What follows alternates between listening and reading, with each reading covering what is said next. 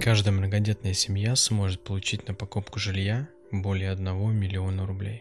А вот если вы не средний и даже не малый бизнес, а просто обычная семья, и скажем у вас третий ребенок, что вам делать? Объясняет премьер-министр Михаил Мишустин. Еще одна субсидия направлена на поддержку семей, в которых после 1 января 2019 года родился третий или последующий ребенок.